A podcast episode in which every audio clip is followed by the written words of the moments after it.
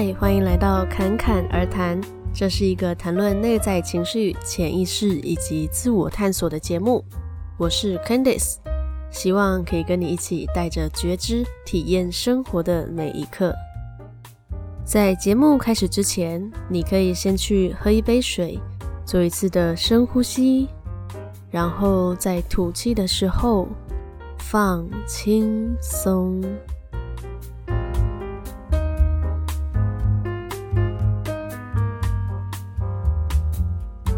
这一集呢，要来跟你分享我第一次被催眠的时候发生的故事。那个时候啊，我还没有学过催眠，所以呢，一切都是全新的体验，就跟你现在可能也还没有被催眠过的时候一样新，就对我来说都还是很新鲜。虽然说那个时候已经距离现在有一段时间了啦，可是说实在，都还是很像刚经历没有多久，就跟在回想起来，就跟。回想你昨天在干嘛的时候一样，还蛮清晰的。那我在催眠的过程中，我看到的画面主要是有两段。就第一段出现的是跟我小时候家里有关的场景，那第二段呢是完全跟我这辈子无关的故事，就完全没有关系。而且我在剧体里面还是一个男的，所以呢，我最后也会稍微讲一下这些。看起来好像没有关联的故事，它代表的意义是什么？然后也会分享一下我对于前世今生的看法。那是不是真的有前世呢？那细胞的 DNA 里面真的会有累世的细胞记忆吗？在我讲完我被催眠的故事之后呢，我也会分享我对于这一些的看法。那这些你可以认同，也可以有自己的想法哦，因为这都是很开放的议题，没有什么。对错的，那你只要选择一个你自己觉得喜欢，然后让你觉得舒服的说法就可以了。那现在呢，我就来先讲一下我第一次被催眠的过程吧。一开始啊，我的催眠老师就是先引导我放松，但是在放松之后，意识其实还是很清醒的，只是呃，我的身体是很。算有些人会觉得沉沉的，有些人会觉得飘飘的，每个人感觉不太一样。那我自己是感觉身体是很沉的，然后就有一种使不上力，就真的很松的那种感觉。可是意识上反而还比平常还要更专注，因为我只想要认真去听我的催眠老师跟我说接下来要做什么，然后就是想要听他的引导。这样，那基本上这就是一个。嗯、半梦半醒的状态，就好像身体睡着了，可是意识都还是知道说外面在说什么，而且还可以对话。不过我先插播讲一下，就是那时候我醒来之后啊，呃，就是清醒了之后，他们还跟我说，有那时候还有我的其他的催眠的同学这样，因为那时候我是一个范例。我虽然说过程中啊都很清楚的知道催眠老师在跟我说什么，然后引导什么。可是，在我醒来之后，就清醒之后啊，他就跟我说：“诶，刚才过程中有一个那个消防车还是救护车，反正就很大的那种警笛声经过，你有没有听到？”我说：“我完全没有听到，诶，我就是 非常的专注在这个过程中，我只有听到他跟我的对话，然后接下来我就是非常专注的在我的画面里面，然后体验我的那些故事，因为这点我觉得还蛮有趣的。”好，那再来，我就是要先来讲一下，我就是进入那个状态之后，我看到什么。就我一开始啊，我就是感觉我好像看到，呃，我小时候的家。那我自己说的看到的，跟我们平常肉眼看到的那种感觉是，呃，又有一点不太一样，不是那么利落的画面啊。可是就是会知道。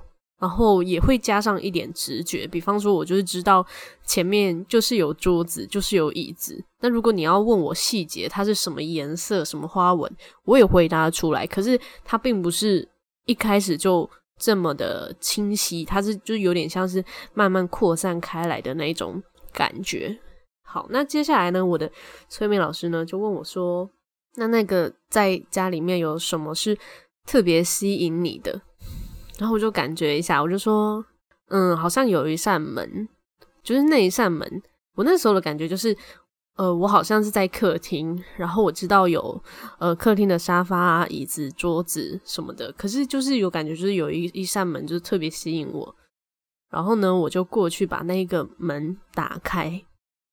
打开之后呢，里面是我小时候的房间。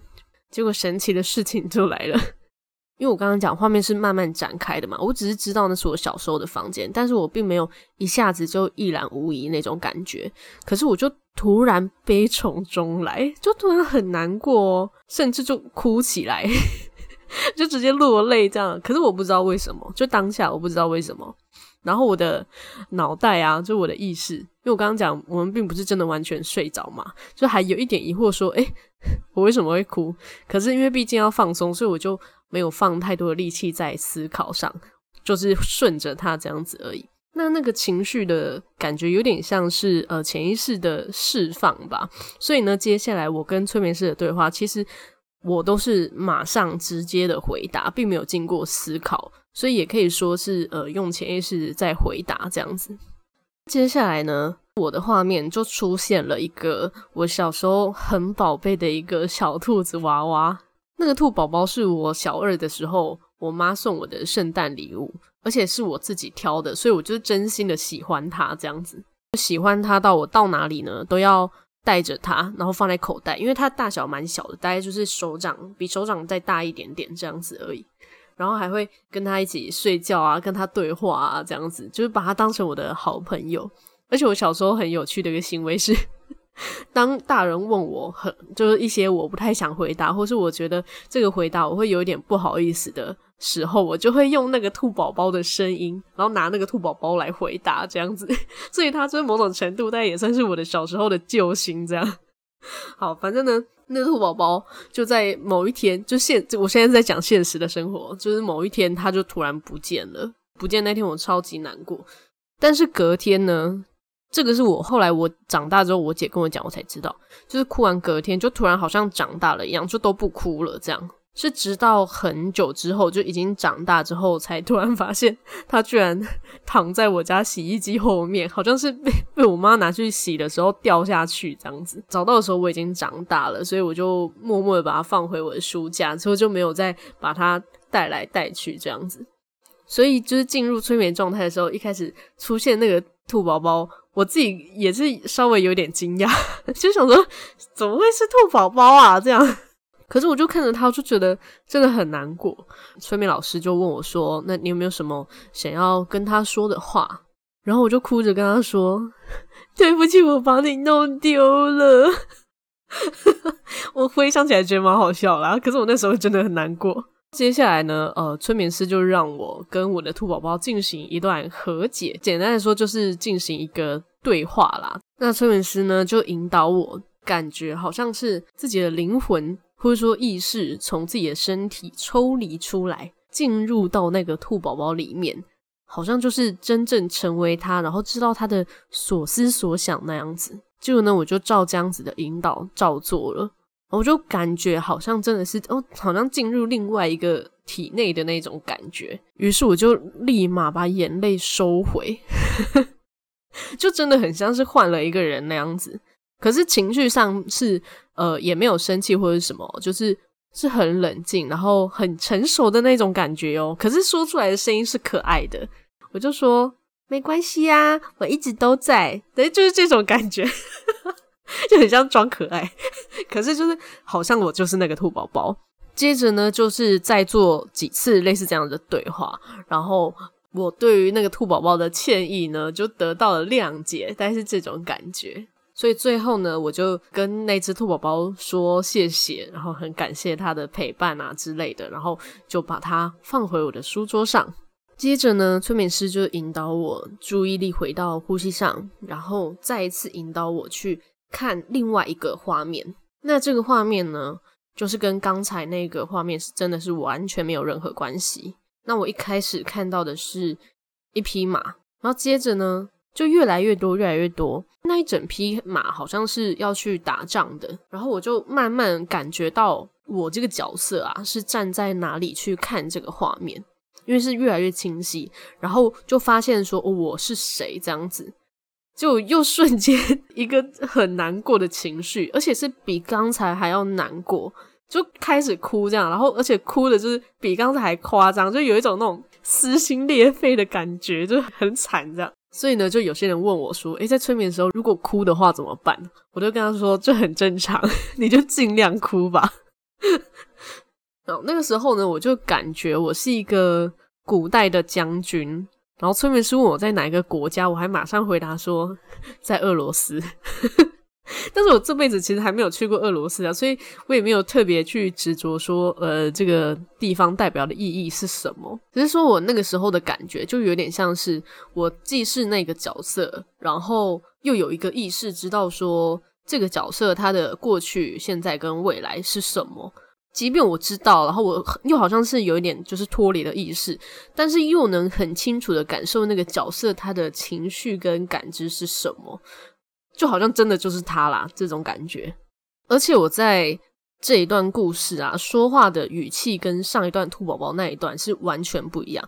就是兔宝宝那一段，就真的有点像是小朋友很童真啊、可爱的那一种感觉。对，那这一段呢，就呃，讲话的语气就变得比较沉稳，然后比较严肃，因为他就是一个军人嘛。然后呢，我的催眠师啊，就问我说：“诶，为什么你哭得这么？”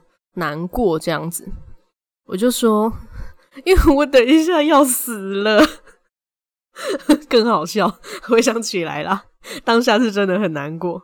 于是呢，时间就快转到我就那一世快死的那一刻，我呢是躺在离家门口不远的地方，好像是我刚打完仗，已经受了重伤，就快死了。然后还是就是坚持着要回家，给家里一个交代的那种感觉，就硬撑撑到家。可是还没有到家门口的时候，就直接倒在那边。家人呢就围着我。那我那一世呢，好像有呃六个兄弟姐妹，然后我是长子。那围着我的就是有呃我以下的那些兄弟姐妹啊，还有我的爸妈。那我下面是有五个弟弟跟一个妹妹。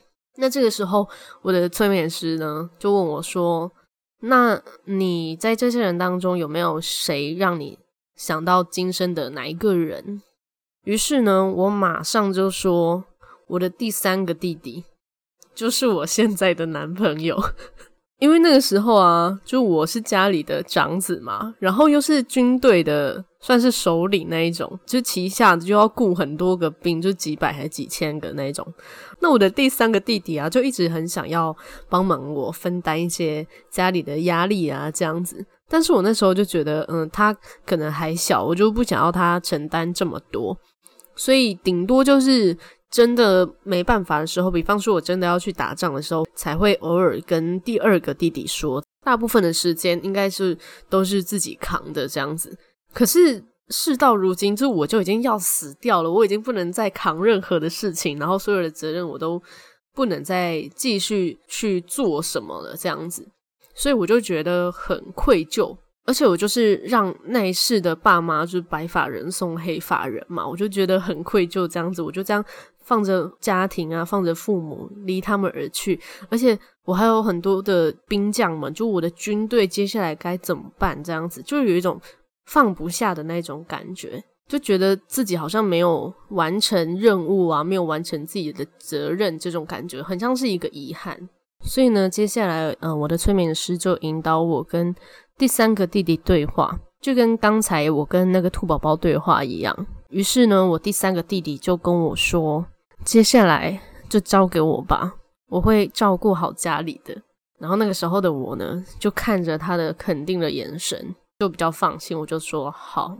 就说完这个好之后呢，那个角色对于没有办法继续为家里负责的那种压力，就瞬间没有了。就他就是瞬间没有了，就好像是你搬一颗石头，然后你你把那个石头放下一样，这种感觉。那接着呢，就是一个比较特殊的、特别的对话。就我的催眠师引导我跟当时的俄罗斯的大地之母对话，可以说他是透过想象啊，也可以说是透过感觉。可是那个时候就真的感觉好像有某一个大地的意识一样，然后我一样就感觉我自己存在这个大地之母的体内，去看待这个认真负责的军人，看着他会想要跟他说些什么。结果呢，我就。又一次感觉我好像是换了一个人这样子，我就感觉我是一个很呃慈悲吗，就是很大爱的那一种角色，然后就跟这个军人，就我原本的那个角色说，你已经做得很好了。于是这样子的对话又完成了一次的和解。所以最后老师就帮我把这一些的故事做一个统整，因为对于我那个军人的角色。不管是在家庭上的责任，还是在军队上的责任，都已经知道说我在那一世的事情都已经圆满了。那后续都会有其他人会去做属于他们的课题，或是说属于他们的任务这样子。那我的任务就到此为止，然后我已经做得很好，所以可以好好的放下这些责任了。这种感觉。那在做这些同整的过程，就是等于说让潜意识知道说，哦，每个角色都有各自的课题啊，呃，也帮我跟当下的状态做一些连结，加强我那个时候潜意识需要加强的符合的认知，这样子，于是就结束那一趟催眠的旅程。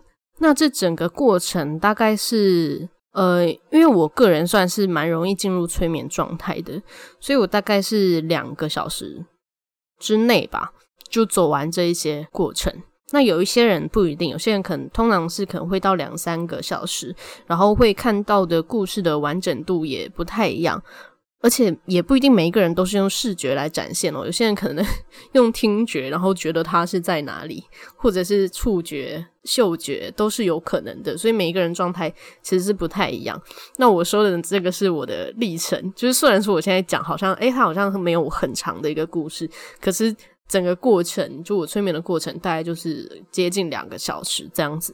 那这些故事对于我的意义呢？不论是我自己被催眠的经验啊，还是我之后帮别人执行催眠的这些过程中，我发现其实所有的故事，无论是此刻我们正在进行中的剧情，还是呃那些所谓的前世啊，其实都是用来换感觉而已。所以如果我们在剧情的当下，也就是可能现在这个当下就可以有一些觉察的话，我们就可以用一个比较抽离的角度，就像看待自己的前世那样子，就知道诶，这个角色他当下的情绪啊状态，但是不过度的投入，那就可以去反问自己说，诶，为什么遇到这个情境会有这样子的情绪？就有可能可以一层一层去慢慢找到自己内在的一些认知，就比较不会被自己的一些直觉反应带着走。我觉得这有点像是 大脑里面的自动演算法一样，像我们看 YouTube，不是旁边都会有很多那个推荐的影片吗？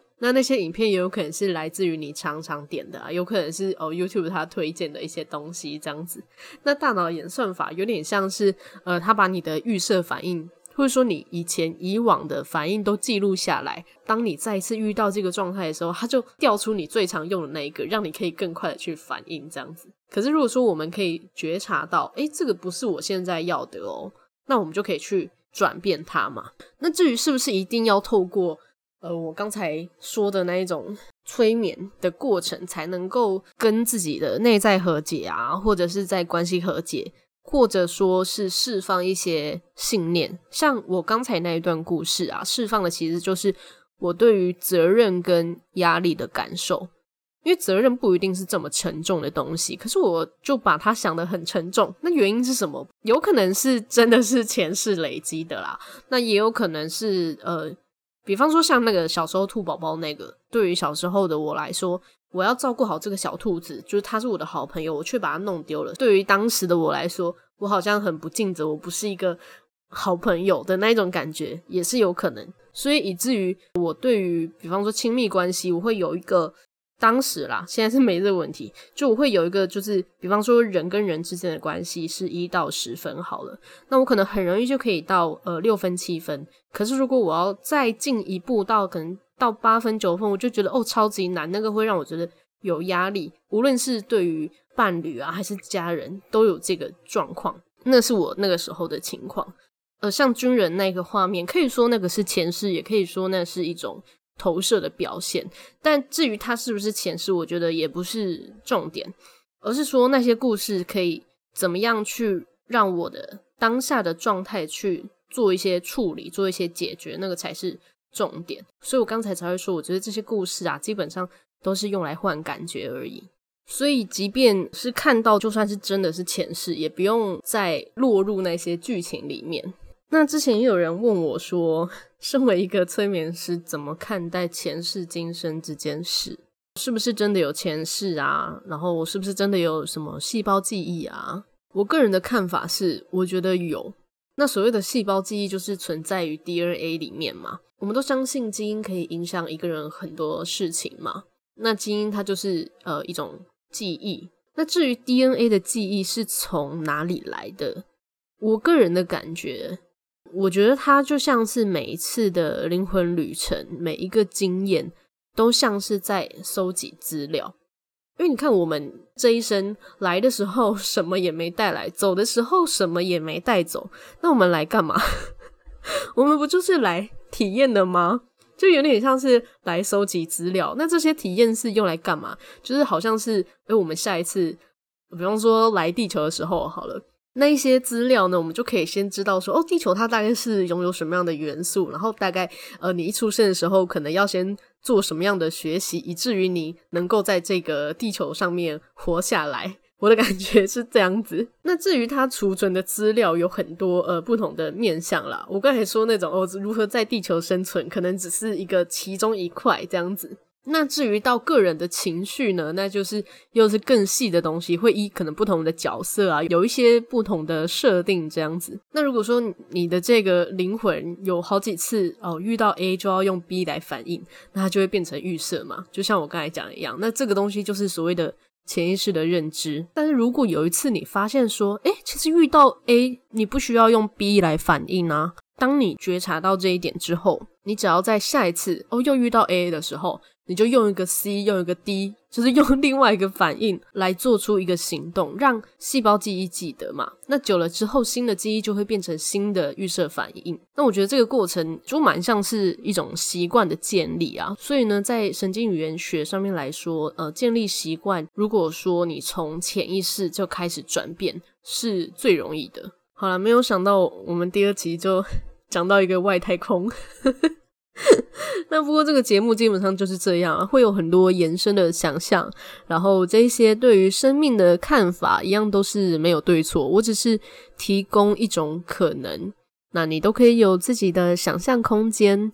反正我们这一世来，也就是来体验这个世界的嘛。不过这让我想到，其实也有人说地球是一个监狱，还有人说地球就是一个游乐园。